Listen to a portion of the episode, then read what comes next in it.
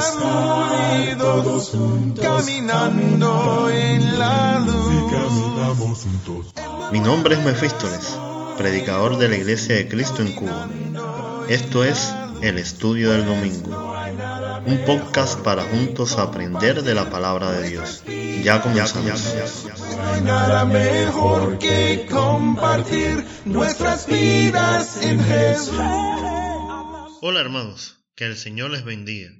Ya vimos que el primer enigma de Sansón fue que a pesar de ser escogido por Dios, cometió errores, errores graves. En el estudio anterior el segundo enigma fue cómo Dios hubiera podido usar a Sansón si hubiera sido un hombre fiel. Hoy vamos a estar viendo el tercer enigma que nos deja este hombre escogido por Dios desde antes de nacer, para cumplir una importantísima tarea, liberar al pueblo de Israel de los filisteos.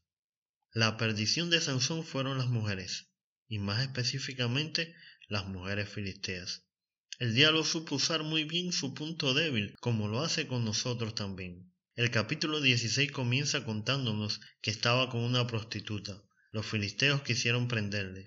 A pesar de su pecado, Dios le permitió escapar, aunque en esta ocasión no se nos dice que el Espíritu de Jehová haya venido sobre él.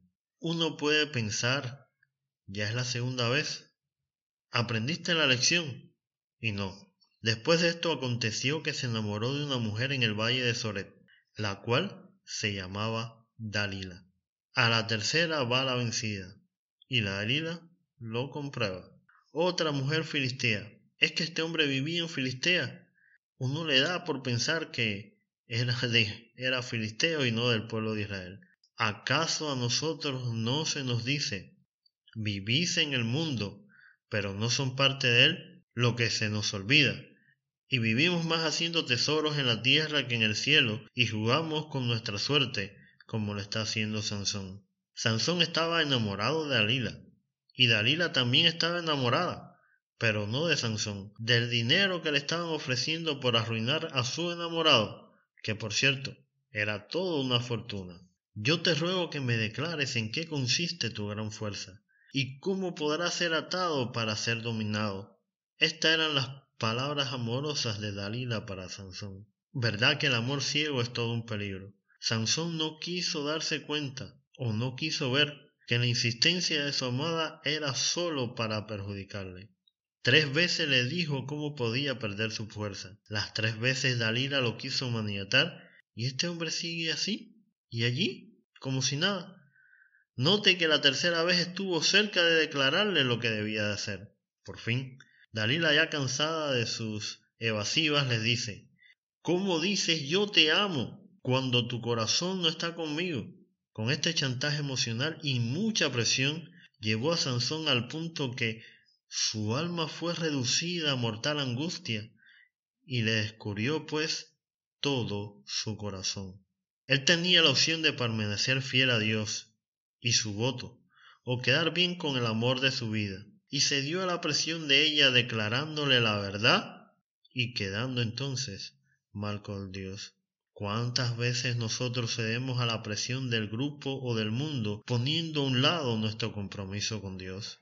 La amorosa Dalila hizo que él se durmiese sobre sus rodillas.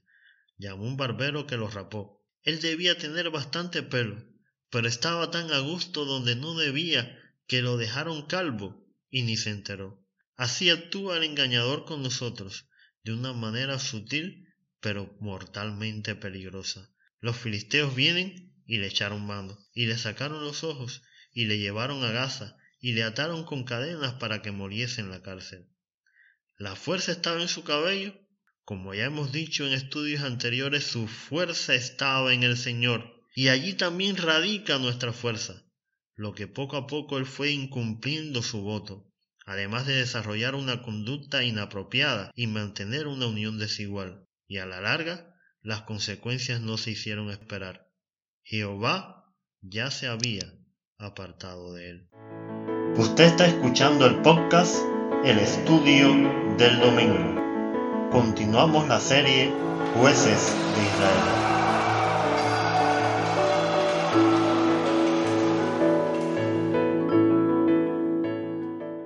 Termina derrotado y vencido por los encantos de una mujer filistea.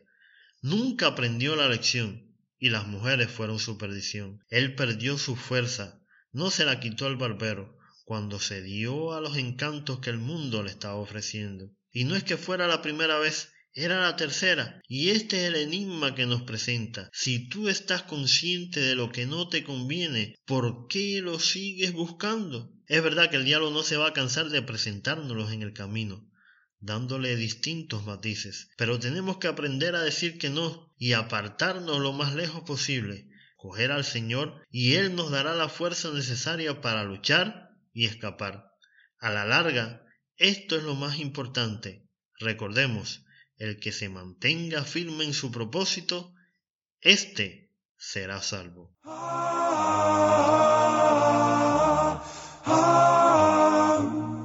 Gracias por escuchar.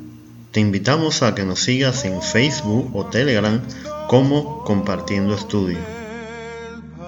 Para contactarnos o sugerir algún tema, lo puedes hacer por el correo compartiendoestudio.gmail.com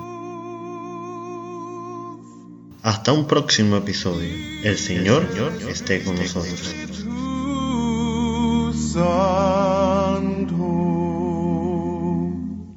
Compartiendo